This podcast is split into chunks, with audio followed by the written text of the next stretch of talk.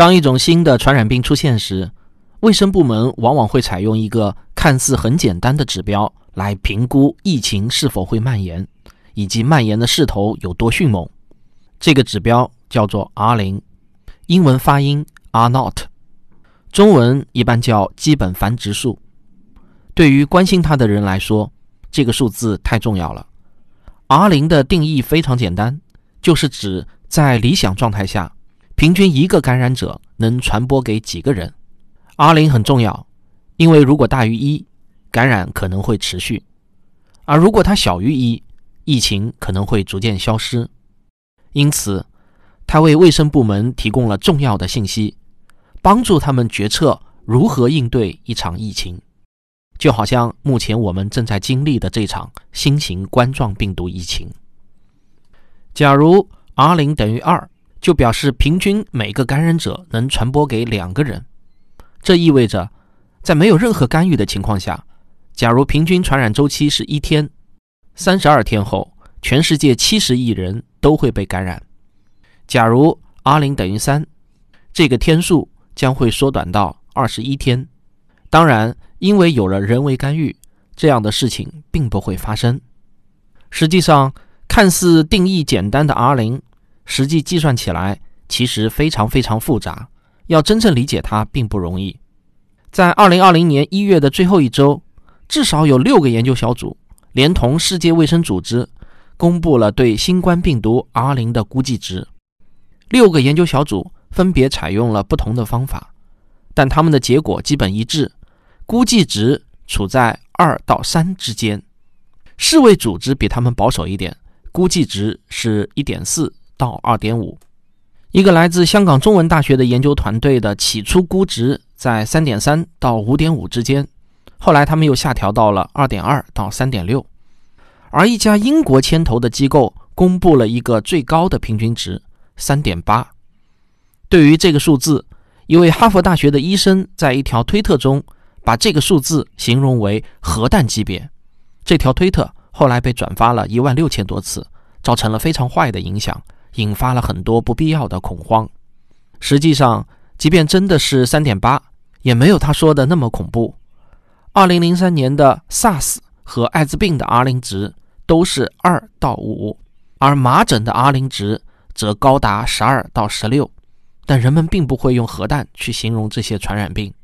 R 零的含义比你想象的要复杂得多。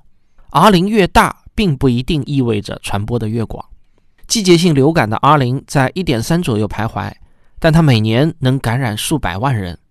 相比之下，SARS 的 R 零要高很多，但最终的感染者却只有八千多人。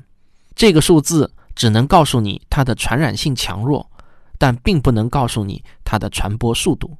很多人都错误地认为高 R 零一定意味着高感染人数。实际上，对 R 零更好的理解是。它代表了卫生部门应该采取的重视程度。如果 R 零大于一，卫生部门就必须认真对待它。R 零越高，我们的警惕性就应该越高。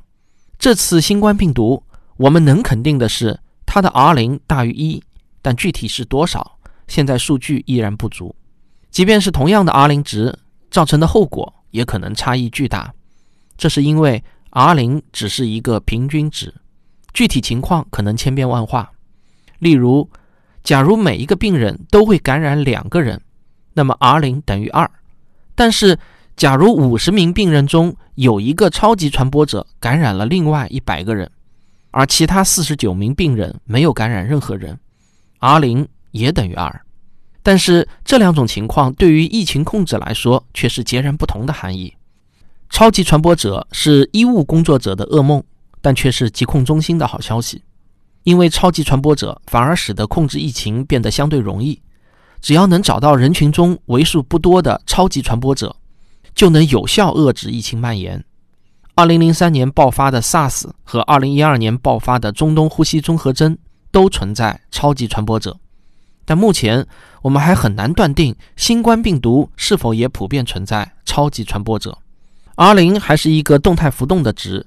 在影响它的所有因素中，有一个至关重要的因素，就是病人与健康人接触的频率和范围。当 SARS 首次出现时，在人口稠密的中国和在地广人稀的加拿大，R 零就相差很大。这也是为什么 R 零一般是一个取值范围，而不是一个固定值。现在卫生部门号召我们待在家里，尽量不要四处走动，因为我们宅在家里的行为，从疾控中心的角度来看，就是在为降低 R 零做贡献。隔离措施越到位，R 零值衰减的就越厉害。R 零并不预示着命运，因为我们是人，不是动物。一旦当我们重视它的存在，就可以采取很多措施来降低它。无数人都正在为此做着努力。即使是像洗手这样简单的措施，也会对 R 零产生影响。请大家记住，战胜疫情的关键是让 R 零小于一。上一次我们战胜了 SARS，这一次我们依然会赢。请为中国加油！